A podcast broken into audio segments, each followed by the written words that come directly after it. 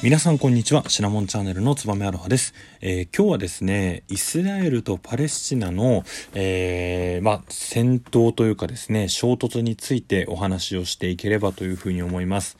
でこれ中東の問題ということでですね我々あんまり中東の問題に詳しい人って、まあ、身近にいないんじゃないですかね。あの私あの高校時代のえー、日本史なのか世界史なのかっていう選択で日本史を取ったこともあって、あんまりこう、え、中東であったりとか、あとヨーロッパの歴史っていうのはあまり詳しくないですし、まあその中でもですね、この中東の問題っていうのは、えー、いろんな宗教が出てきたりとか、あとずっと昔から行われてる、まあ戦争、紛争ということでですね、なんかこう難しくてわからない問題かなというようなイメージが非常に多いか、大きいかと思います。で、あの、テレビとかを見てみてもですね、こう戦闘の映像、本当にあれ、まあ、例えがいいのかわかんないですけど、SF 映画とか、本当ゲームの中の世界がですね、今、世界のどこかで起こってるっていうことで衝撃的な映像なんですが、なんかどっかですね、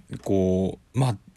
あまり理解できないし、どっかで誰かが衝突してるのかな、くらいな形で、えー、流してしまってることが多いのかなというふうに思うので、今回ちょっと解説をしていければというふうに思います。で、解説といってもですね、私もあまり詳しくないので、えー、今回あの NPO 法人のですね、パレスチナ子供のキャンペーンという、えー、サイトからですね、パレスチナ問題とはというところを一緒に読み進めていくような、えー、形を取れればというふうに思います。で、そもそもですね、えー、パレスチナとは何なのかというところで、えー、東をヨルダンというところに、えー、接している、ヨルダン川西、え西岸、西岸っていうのかな？西の岸と書いて西岸地区と西を地中海南をエジプトに接するガザ地区っていうところにこのパレスチナっていうのは2つに分かれているみたいです。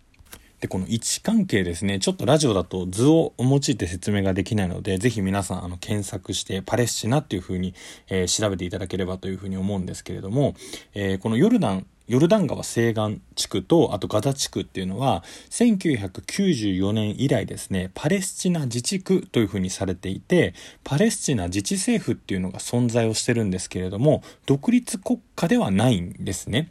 でこの人口っていうのはここに住んでる人たちの人口っていうのは約455万人でその過半数が15歳以下の子供たちみたいなんですね。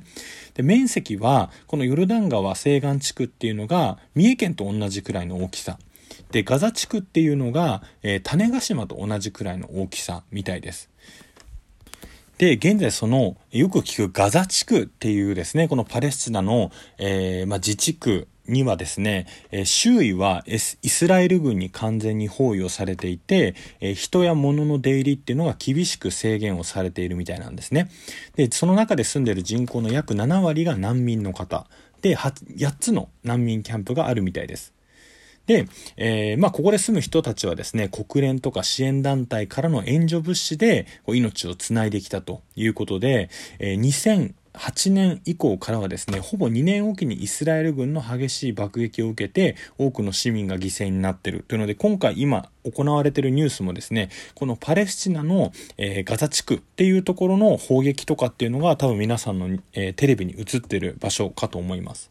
で、このパレスチナっていうのはですね、えー、16世紀以降、オス、オスマントルコ帝国の一部として、アラビア語を共通言語としてイスラム教徒キリスト教徒、ユダヤ教徒っていう3つの、え、宗教がですね、共存している土地だったみたいです。で、19世紀以降ですね、え、西洋の帝国主義諸国っていうのが中東に進出をしてきて、このオスマン帝国っていうのは崩壊の危機を迎えてしまうんですね。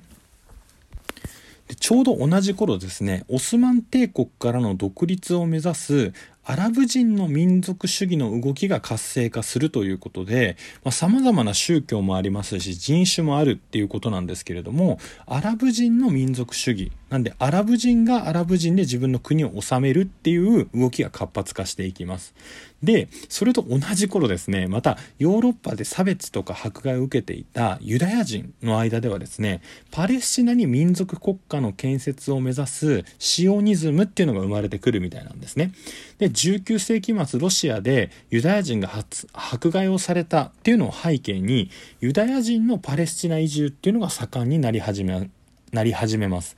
で、ユダヤ系資本によるパレスチナの土地の買い占めが始まるということで、いろんな宗教があり、あとはいろんな人種がいるっていうところで、まあみんな自分たちの国をなんだかんだ作りたかったんですね。ただそれはオスマン帝国の頃はきっと力が非常に強くて、そこでなんとかうまくやっていけたんですけれども、えー、ヨーロッパからですね、侵略者が来るっていうことになって、崩壊の危機を迎えたら、じゃあ自分たちで統治をしようっていうのが、このえー、19世紀以降に起こったことみたいです。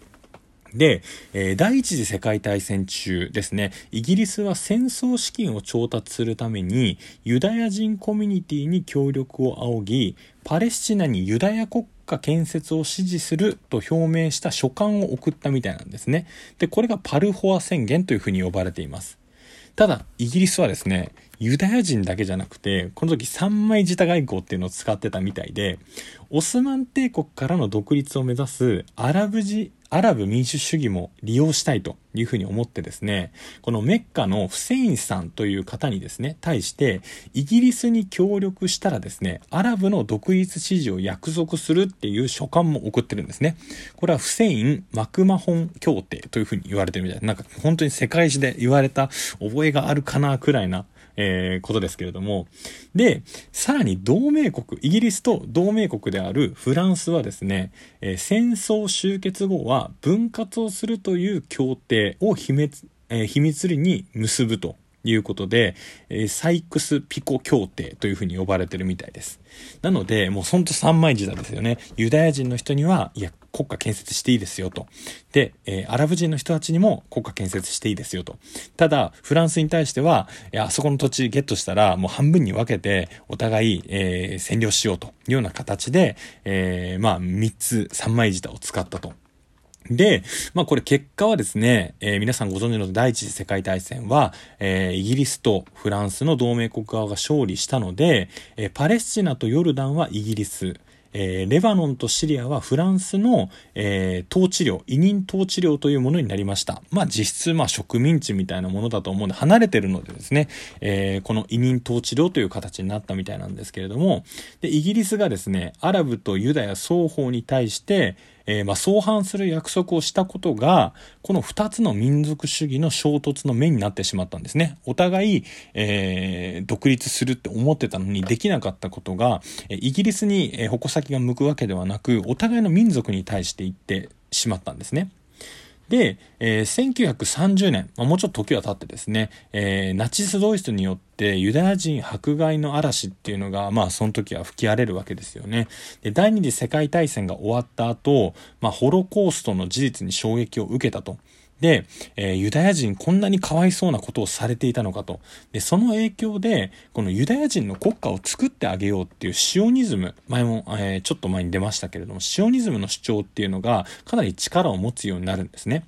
で、1947年、これ第二次世界大戦が終わった後ですけれども、国連はパレスチナの土地にアラブとユダヤの2つの国家を作るっていうパレスチナ分割決議っていうのを採択するんですね。なので、ついにこの1947年、アラブ人とユダヤ人2つの国家をここに建てましょう。パレスチナっていう土地に建てましょうと分けて、分割協議っていうのを採択しました。なんかこれでめでたしめでたしっていう風になりそうなんですけれども、その内容がまた問題があったみたいで、パレスチナに昔から住んでいるアラブ系の方々には、全体の43%。で、新しく移住してきたであろう、えユダヤ人の方々、まあ、迫害されてきて、ここの場所に来たユダヤ人の方々には、57%の土地を与えるということで、もう綺麗に半分でも、なんならちょっとアラブ系の人たちは昔から住んでたのにって思った矢先、え、43%って向こうよりも少ないのかということで、アラブ系住民とアラブ諸国から猛反発が起こるんですね。で、まあ、その時にパレスチナを統治していたイギリスはですね、このアラブ民族主義と、まあ、シオニズム、このユダヤ人国家建設の対立っていうのに、もうなすすべがなくですね、撤退してしまったんですね。まあ、親玉がですね、まあまあまあまあと、言ってたんですけれども、もうその喧嘩があまりにも激しすぎて、もう俺やってらんねえわって言って、まあ結局イギリスに帰っちゃったということで、このアラブユダヤ双方の武装対立と緊張関係の中、えー、がこう高まっていくんですね。えー、高まっていく中ですね、1948年にユダヤ側っていうのはイスラエルっていう国の建国を宣言をしました。で、まあ、国連のこの分割協定見てみると57%が、えー、まあ、ユダヤ系のユダヤ人にですね、割り当てられてるので、それはなるべく早くですね、国連が言ったんだからっていうことで、えー、イスラエルの建国しますよね。一方的に。で、一方的に、いや、俺はそれ飲んでないよっていうことで、このパレスチナに住むアラブ系住民、まあ、いわゆるパレスチナ人っていう人たちと、イスラエルの人たちの間でですね、第一次中東戦争っていうのが、1948年から49年の間に勃発をします。で、この戦争でですね、この70万人のパレスチナ、なんでパレスチナに住んでるアラブ系の方々が、えー、まあ、居住地っていうのを奪われてしまってですね、えー、先ほどご紹介したヨルダン川の西岸地区であったりガザ地区、だとヨルダンとかシリア、レバノンっていう近隣諸国にですね、逃れたみたいなんですね。で、このパレスチナの方々がいなくなったところではユダヤ系住民が住むようになったということで、まあ、ちょっと駆け足でいくとですね、1967年にイスラエル対今度はアラブ連合、エジプトとシリアの間で第三次中東戦争っていうのを勃発してですね、まあ、この戦争でイスラエルは圧勝してですね、ヨルダン川の西岸地区と東エルサレム、あとはガザ地区、えー、シナイ半島及びゴラン高原というところを占領下に置いたみたいです。まあなんですけれども、えー、まあ簡単に言うとですね、イスラエルが勝ったものの、いやいや、パレスチナの人たちも、えー、入れてあげてよっていうことでですね、このガザ地区と、あとは、えー、ヨルダンの西岸地区ですかね、に人が入ってくるということで、いや、ギリギリになっちゃったな。またなんかこう、パート2でもできればというふうに思います。駆け足です。すいません。ありがとうございました。